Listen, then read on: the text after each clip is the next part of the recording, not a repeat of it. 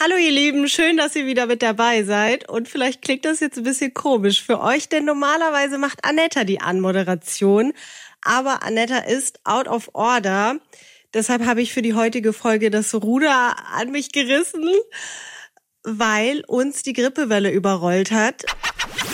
Lebenslänglich, der Mama-Podcast. Hey Mama, hey Mama, hey Mama. Frage nicht nach Sonnenschein. Ich glaube, man kann es auch noch in meiner Stimme hören.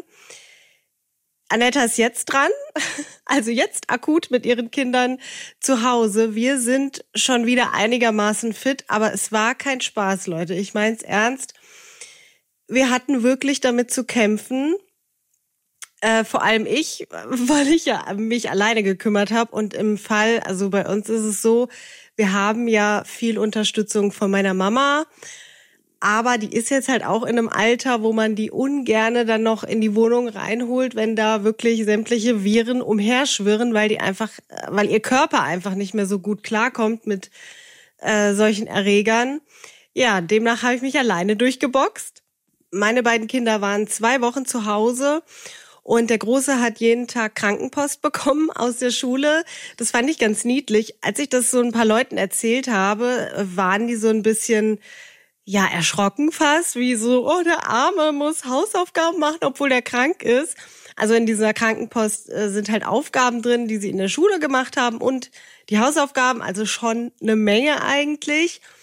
Aber ich muss sagen, dass ich das ziemlich gut fand, dass es das gab, weil er hat sich wirklich konzentriert damit beschäftigt und hatte was zu tun, weil äh, mit dieser Grippe war es jetzt bei uns so, dass es abends halt deutlich schlechter geworden ist mit Fieber und allem drum und dran. Also wir haben wirklich bei allem hier geschrien, äh, mit Übelkeit und äh, was weiß ich.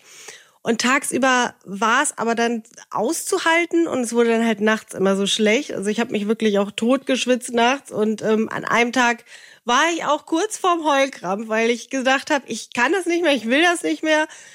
Ähm, ja, wir haben es überstanden. Hinterher sieht es dann alles immer nicht mehr ganz so schlimm aus, wie wenn man mittendrin ist. Ich weiß, dass ganz, ganz viele auch gerade darunter leiden und äh, deswegen einmal eine gute Besserung, falls mir gerade jemand krank zuhören sollte. Ich weiß, wie es euch geht, vor allem mit Kindern ist es einfach immer immer aufs Neue schlimm, krank zu sein als Mama. Und da gibt's auch nichts schön zu reden. Ist, also ich habe äh, das letztens schon gesagt, es kommen alle negativen Gefühle auf einmal zusammen. Vielleicht erst recht, wenn du alleinerziehend bist oder vielleicht einen Partner hast, der einfach nicht so unter die Arme greift, wie man sich das wünschen würde. Bei mir ist es immer das Gefühl von unfair. Also ich fühle mich unfair behandelt, dass ich das alles alleine machen muss und alle, alle Sorgen alleine auf meinen Schultern tragen muss. Ich bin wütend, ich bin traurig, ich habe körperliche Schmerzen. Also ja, so ging es uns die letzte Woche. Und mit diesen Gefühlen habe ich dann leider auch noch ja drei recht tolle Events, Freizeitevents absagen müssen. Wir waren zum einen mit unserer Oma zum Plätzchen machen verabredet und äh, das ist natürlich flach gefallen. Die Kleine wäre ins Theater gegangen mit dem Kindergarten und der Große hatte Weihnachtsmarkt auf seinem Schulhof und ja, da haben wir uns eigentlich sehr doll drauf gefreut, weil ich weiß, dass da auch viel Mühe reingesteckt wurde und nichts von all dem hat stattgefunden. Und das ist natürlich bitter.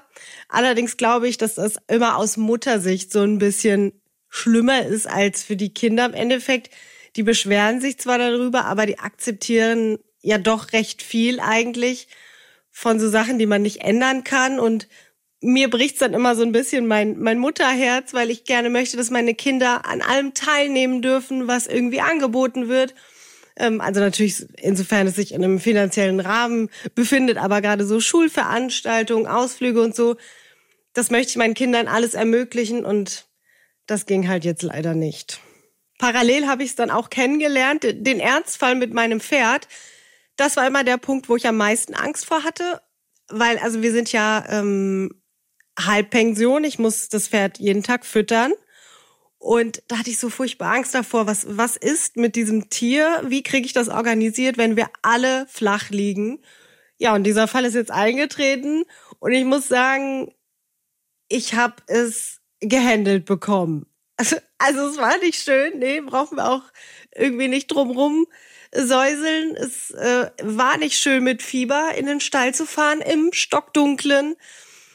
Aber ich habe es geschafft und ich bin auch ein bisschen stolz auf mich, muss ich ehrlich sagen, dass ich diese Zeit eigentlich schon ganz gut hinbekommen habe. So, wir müssen uns auch manchmal selber auf die Schulter klopfen und das selber anerkennen, auch wenn es schwierig ist, dass wir die meisten Situationen doch wirklich gut gelöst bekommen. Was wir genau hatten, kann ich jetzt eigentlich gar nicht sagen, weil es war jetzt nichts Behandlungsbedürftiges oder was ich nicht hätte alleine handeln können. Ähm, ich habe gelesen, dass ganz, ganz viele Kinder gerade unter dem RS-Virus leiden. Ich glaube, so heißt er. Ähm, der tritt jedes Jahr normalerweise auf und ich habe aber gelesen, dass er letztes Jahr wohl sehr, sehr schwach nur durch die Kinder gewütet ist, kann man das so sagen? Und dass der jetzt mit einer Wucht zuschlägt und äh, der auch unter Umständen sehr gefährlich werden kann, vor allem für Kleinkinder und Babys. Die Symptome sind eigentlich wie bei der normalen Grippe. Ähm, ja, sprich Husten, Fieber und kann aber auch zu Atemnot führen. Und deswegen einmal der Hinweis, äh, wenn ihr bei eurem Kind das Gefühl habt, das kann wirklich sehr, sehr schlecht atmen oder hat vielleicht sogar so bläulich gefärbte Lippen, dann fahrt äh, ins Krankenhaus. Ich weiß, die Situation im Krankenhaus ist gerade auch sehr schwierig. Also gerade auf den Kinderstationen, die platzen aus allen Nähten. Aber hier einmal der Hinweis an euch, dass ihr das ernst nehmt und ähm, ihr eventuell auch darauf besteht, dass der Arzt einen Test auf dieses Virus macht. Man munkelt jetzt natürlich auch so ein bisschen unter äh, Betroffenen, dass das alles so ein bisschen mit den Lockdowns zu tun hat und Maskenpflicht, weil man ja natürlich keine dieser Erreger aufgeschnappt hat. Und ich habe da versucht ein bisschen zu recherchieren und ähm, möchte auf gar keinen Fall irgendwie eine falsche Auskunft geben, weil ich bin da niemand, der da super drin ist im Thema oder Ahnung in diesem Fachgebiet hat. Die einen sagen, äh, das ist Bullshit, weil das Immunsystem ist kein Muskel, den man trainiert. Und die anderen sagen, es ist im Prinzip schon so, dass all diese Viren eben rausgefiltert wurden und jetzt auf einmal durch wegfallende Maskenpflicht und so wieder da sind und dass es deshalb jetzt äh, so heftig äh, ja auf die Kinder vor allen Dingen eben auch trifft. Aber wie gesagt, einmal nur erwähnt, was ich gelesen habe. Was davon jetzt wahr ist, weiß ich leider nicht. Und im Endeffekt spielt es auch absolut keine Rolle. Wir müssen da alle durch. Yeah. Zu allem Übel hat mein Sohn gestern auch noch seinen ersten Schneidezahn verloren. Und zwar mitten im Gerangel mit seiner Schwester. Also die waren sich hier am Rumboxen, die Fäuste sind geflogen. Und auf einmal kam sehr viel Blut. Und äh, er hat sich den Mund gehalten und dann hing dieser Zahn noch so am seidenen Faden. Und no joke, ich habe erstmal Panik bekommen, weil ich wusste eigentlich, dass der wackelt, aber irgendwie in dem Moment dachte ich dann doch, oh Gott, nicht, dass der doch noch so fest war.